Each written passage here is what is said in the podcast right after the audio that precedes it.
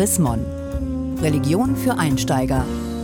Die Bewohner der neuen Welt, die Indios, hätten keine Seele, behaupteten Theologen aus einer Kommission, die Karl V. Mitte des 16. Jahrhunderts zusammengerufen hatte. Diese Theologen verfolgten vor allem ein Ziel, dass die Menschenschinder in Lateinamerika ungehindert andere Menschen ausbeuten und vernichten konnten. Und damit setzten sie sich durch. Wer anderen abspricht, dass sie eine Seele haben, will diese Menschen verfügbar machen, sagt der Theologe Fulbert Stefensky. Dank der stark anwachsenden Speicherkapazität von Computerchips sei es bald möglich, Humanoiden herzustellen, die Menschen gleich und sogar überlegen seien. Das behaupten einige Erforscher künstlicher Intelligenz. Andere widersprechen. Computer könnten lediglich simulieren, was der Mensch glaubt, Tieren und Pflanzen vorauszuhaben, Intelligenz Sie können rechnen, Schach spielen und Grammatik lernen und das alles sogar viel besser als Menschen, aber sie sind Werkzeuge, von Menschen programmiert und für Menschen verfügbar. Beseelt sind sie nicht.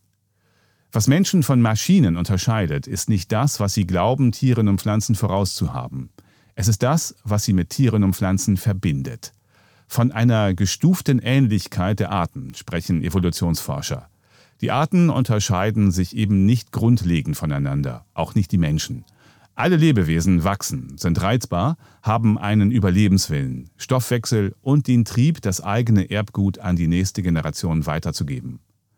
Kein Computer kennt das Verlangen nach Nahrung. Kein Rechenprogramm der Welt kann die sinnliche Qualität von Lust und von Schmerz nachbilden. Bei keiner Maschine hängt die eigene Existenz vom Wohl der Sippe ab, vom Rudel oder vom Superorganismus. Frühere Generationen nannten das, was Menschen von anderen Lebewesen unterscheidet, Geist.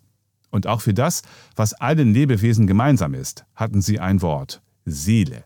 Daher sagen Buddhisten, alles Leben ist Leiden. Daher lassen einige Psalmensänger aus der Bibel gleich alle Bewohner der Erde und der Meere Gott loben.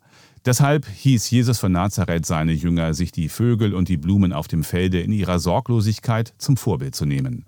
Und deshalb soll Franz von Assisi auch den Vögeln und Feldtieren gepredigt haben. Man kann es als naiv abtun, wenn Menschen Bäume für beseelt halten. Diese Haltung kann aber auch der alltäglichen Naturbeobachtung in einer landwirtschaftlich dominierten Gesellschaft geschuldet sein. Einer Beobachtung, die der industrialisierten und verstädterten Menschheit irgendwann abhanden gekommen ist. Die Verachtung der alten Spanier gegenüber den Indios zeigt, die Frage, ob auch Tiere und Pflanzen eine Seele haben, kann schnell unsachgemäß und ideologisch beantwortet werden.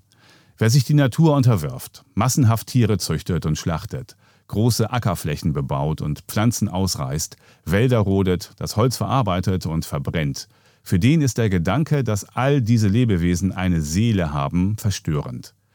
Er tut ihn am liebsten als Hirngespinst ab. Der Gedanke erscheint allzu lebensunpraktisch. Denn was folgt aus der Erkenntnis, dass das Leben ein einziges Fressen und Gefressenwerden ist? Oder dass wir mehr Ehrfurcht vor anderem Leben haben sollten, wie der Theologe Albert Schweitzer einforderte? Nur, wie soll das gehen? Wie auch immer lebenspraktisch die Antwort ausfällt. Die Frage, ob Bäume eine Seele haben, zielt erst einmal nur darauf ab, ob sie einen Überlebenswillen verspüren und ob sie überhaupt empfinden können. Brauchbare Hinweise, um diese Frage zu beantworten, bekommt man aber nicht von Holzfällern, Tannenbaumverkäufern und Kaminfreunden, sondern eher von frei forschenden Biologen, die keinerlei Verwertungsinteresse verfolgen. Gelesen von Hans-Gerd Martens, Januar 2019. Mehr Informationen unter www.chrismon.de